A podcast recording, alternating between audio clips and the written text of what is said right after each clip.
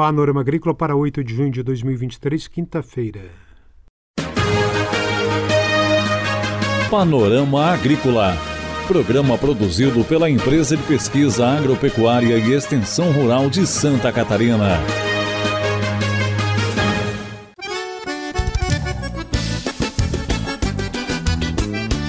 Quinta-feira de lua cheia, este é o Panorama Agrícola de 8 de junho para você, amigo ouvinte. O ditado de hoje é: colhemos o que plantamos. Não jogue lixo, jogue sementes. Confira no Panorama Agrícola desta quinta semana do meio ambiente. Resíduo da maricultura é utilizado por hortas comunitárias e mini usinas de compostagem.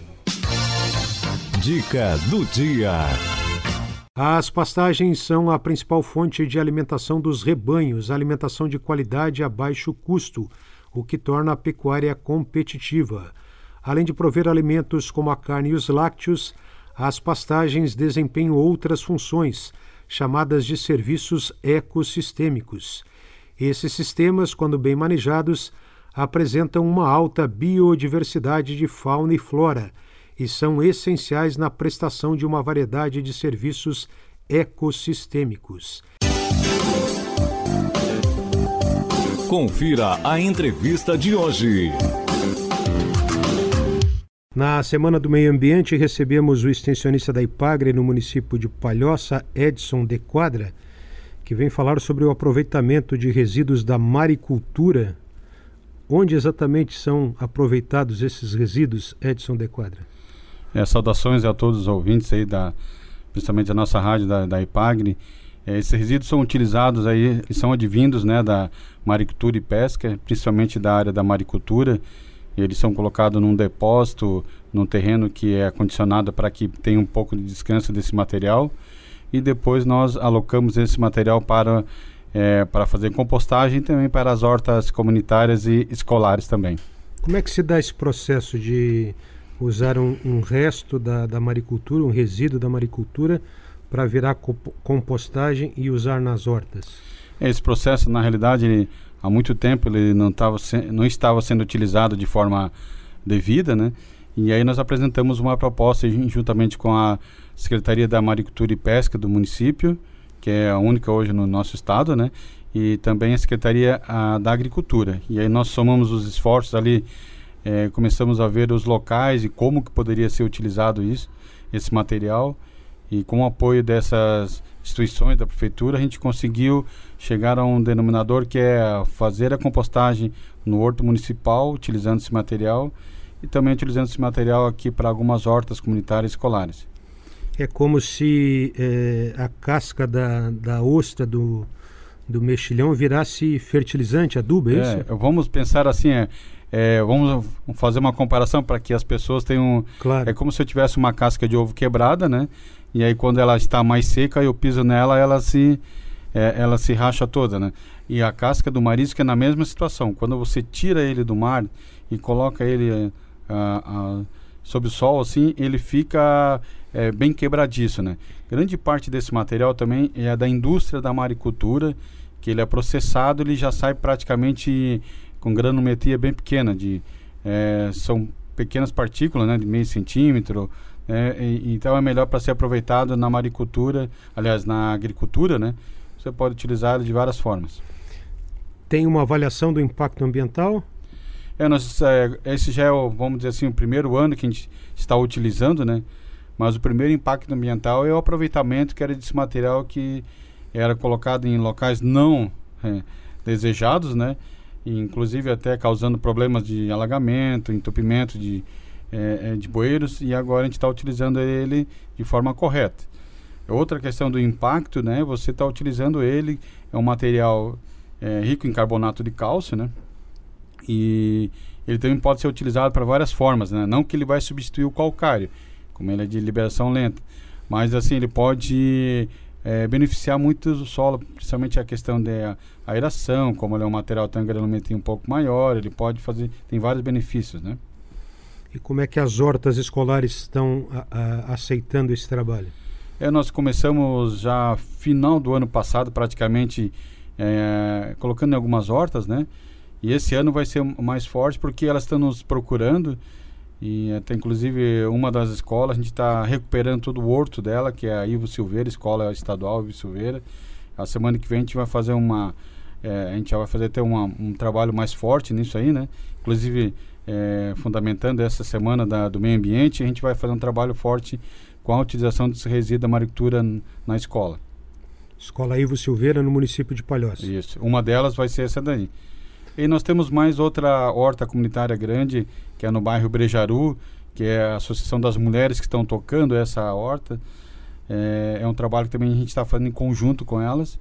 E mais uma horta comunitária que está sendo recuperada e é, é também no, na Ponte do Maruí, junto com a Associação dos Pescadores, junto com a Associação João Paulo II. É, e a, várias escolas também próximas que estão dando apoio para a gente é, poder reorganizar e, e melhorar né, a qualidade de vida das pessoas que moram ali próximo. E nessas hortas se utiliza o resíduo da maricultura como adubo? Isso. Nessa horta em especial na, na Ponte de Mauri, nós já temos cinco cargas aproximadamente, chegando já a 700 metros, em torno de 70 metros cúbicos né, de resíduos da maricultura já, já foram utilizados até, até nesse momento. A ideia é aumentar a quantidade para que a gente possa utilizar em toda, é, em toda a horta e, e também utilizar como como fonte de drenagem na, nas beiradas para que quando houver a questão da maré é, maré cheia, né, maré mais alta, né, ela não tenha problema para de acúmulo de água né, nesses locais. Como se daria isso? E a importância assim, quando você faz a drenagem, é, a gente está aumentando um pouco é, a espessura né, desse material no local e como nós temos problema de maré nessas regiões, ela não vai influenciar. Então a maré sobe e rapidamente já é drenada por esse material. Ele serve, além de servir como um, um, um material de, vamos dizer assim, de drenagem para a área, ele serve também como um material é, de produto, como fosse um adubo, né? O pessoal já fala, oh, isso aqui é um adubo químico, não, isso aqui é uma fonte, né, de adubos que pode fornecer aqui para as hortaliças. Então ele está sendo mil e uma utilidades. Está usando para drenagem, em, em, antigamente ele até usava para aterro, né? Nós temos alguns estudos, alguns conhecimentos, até alguns outros municípios já utilizaram ele para recompor estradas. É, as estradas do interior, assim, mais próximo do litoral, né? Porque ele forma uma, uma espécie de, de, de, dreno e quando chove ele não, não, não vira um, mega, um material aquele de lama, né? Então, como se fosse um, é, uma brita, né? E fica um material muito bom. Muito bem. As mil e uma utilidades dos resíduos da maricultura com Edson De Quadra, extensionista da Ipagre no município de Palhoça, na Semana do Meio Ambiente. Edson De Quadra, muito obrigado pelas suas informações. É, estamos à disposição. Uh, quem quiser fazer uma visita no município, conhecer melhor essa atividade, nós estamos recebendo uma equipe já é, do município de Governador Celso Ramos é, para conhecer melhor os, os trabalhos, então a gente fica à disposição. É, só reforçando aqui, aproveitando, nós temos um trabalho forte com a Procrep, estamos fazendo mini usina de compostagem com a utilização desse resíduo da maricultura. Eles já, já conseguiram, já tem o resultado, já tem o composto pronto e nós estamos utilizando o composto com a mistura final com os resíduos da maricultura. Então, as pessoas que compram esse composto já, é, é, nós chamamos de substrato, né? Ele já vai levando o resíduo da maricultura para suas floreiras, para sua horta, né, para casa. Isso é um bom trabalho que está sendo feito lá em conjunto na, em, em Palhoça. Quantas mini usinas já tem?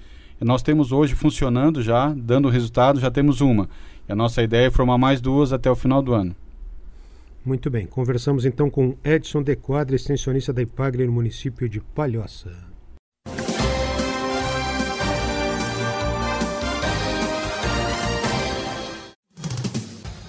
Atenção produtor! A influenza aviária é uma doença de grande impacto para o setor avícola. Precisamos da sua ajuda para reforçar as medidas de biosseguridade. Evite ao máximo o acesso de qualquer pessoa aos aviários. Em caso de funcionários que retornam do exterior, realize a quarentena de 72 horas para aqueles que não tiveram contatos com animais vivos. Se você ou seus funcionários tiveram contato com animais vivos 15 dias antes da chegada do Brasil, faça uma quarentena de 7 dias antes de retornarem aos trabalhos nos aviários. Utilize roupas exclusivas para ingressar no aviário e desinfete os veículos antes da entrada e na saída dos estabelecimentos. E lembre, só devem entrar as pessoas e os veículos estritamente necessários. Em caso de suspeita, avise imediatamente o escritório da Cidasc do seu município ou ligue 0800 643 9300.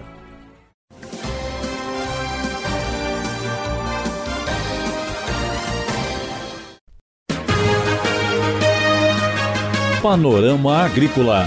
Programa produzido pela Empresa de Pesquisa Agropecuária e Extensão Rural de Santa Catarina.